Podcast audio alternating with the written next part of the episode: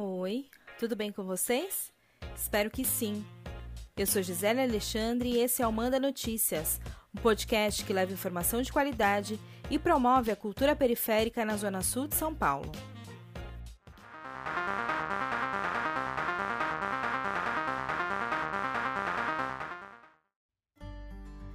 Na quinta-feira passada, 17 de setembro, o prefeito de São Paulo, Bruno Covas, anunciou em coletiva de imprensa a autorização para a retomada das aulas presenciais para os estudantes do ensino superior nas instituições públicas e privadas a partir de 7 de outubro.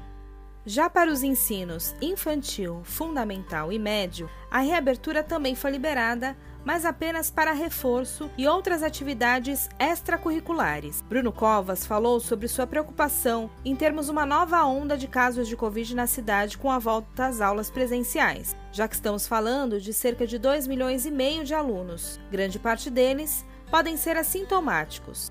Ouça o que ele falou. É importante, então, ressaltar que é muito grande a preocupação da Prefeitura é, por conta dos estudos apresentados e das recomendações da nossa área de saúde, da vigilância sanitária, com a questão da volta às aulas. Estamos falando de um contingente de 2 milhões e meio de alunos, a possibilidade eh, e o receio eh, de um segundo pico da doença, caso essa atividade volte de forma integrada na cidade de São Paulo de uma hora para outra. É preciso ter a devida precaução com a saúde não apenas dos nossos alunos, mas dos professores e dos familiares.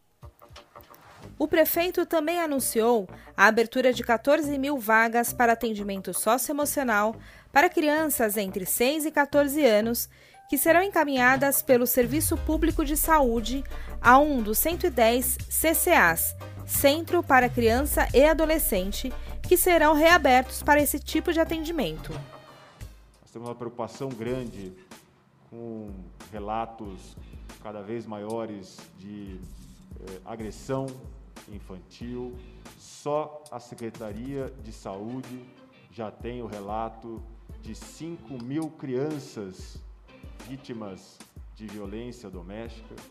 Então, estamos abrindo essas 14 mil vagas a partir do dia 7 de outubro. É a área da saúde que vai fazer o encaminhamento para que a gente possa fazer o acolhimento dessas crianças, para que a gente possa já é, avançar é, na necessidade de tratamento em relação à saúde mental, ou seja, é uma ocupação grande com atendimento socioemocional dessas crianças eh, e em relação eh, aos alunos eh, de 0 a 17 anos, responsabilidade do município, do Estado, da rede privada.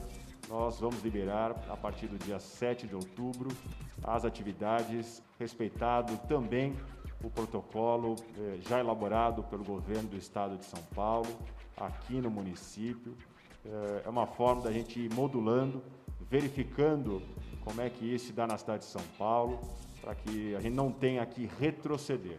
De acordo com o prefeito, as decisões anunciadas levam em conta os resultados dos últimos inquéritos sorológicos que têm sido feitos pela prefeitura. Esse estudo tem o objetivo de conhecer a situação sorológica da população da cidade, ou seja, ele serve para identificar qual a proporção das pessoas com a doença. Na terceira fase do estudo feito com foco nos estudantes, 6 mil alunos das escolas públicas e privadas do ensino fundamental e médio foram pesquisadas entre os dias 1 e 3 de setembro. Nessa etapa, o estudo identificou que 16,5% dos alunos possuem anticorpos do novo coronavírus, ou seja, eles já tiveram contato com a doença, sendo que 66% deles foram assintomáticas, não apresentaram sintomas da Covid-19. O resultado também mostrou que 26,7% destas crianças moram com pessoas com mais de 60 anos e 98,8% delas estão aderindo ao isolamento social. O prefeito Bruno Covas afirmou que os inquéritos sorológicos vão continuar sendo feitos e uma nova avaliação sobre a retomada das aulas presenciais nas escolas públicas e privadas será feita a partir de 3 de novembro. Eu fico por aqui, mas continuo acompanhando estas e outras informações para trazer nos próximos episódios. Beijo grande, se puder, fique em casa e tenha fé que isso vai passar. Manda Notícias, um podcast que leva informação de qualidade e promove a cultura periférica na Zona Sul de São Paulo. A segunda temporada do Manda Notícias tem a direção de jornalismo e apresentação de Gisele Alexandre, a direção de arte de Mila Silva e a direção de áudio e produção de Rogério Gonzaga.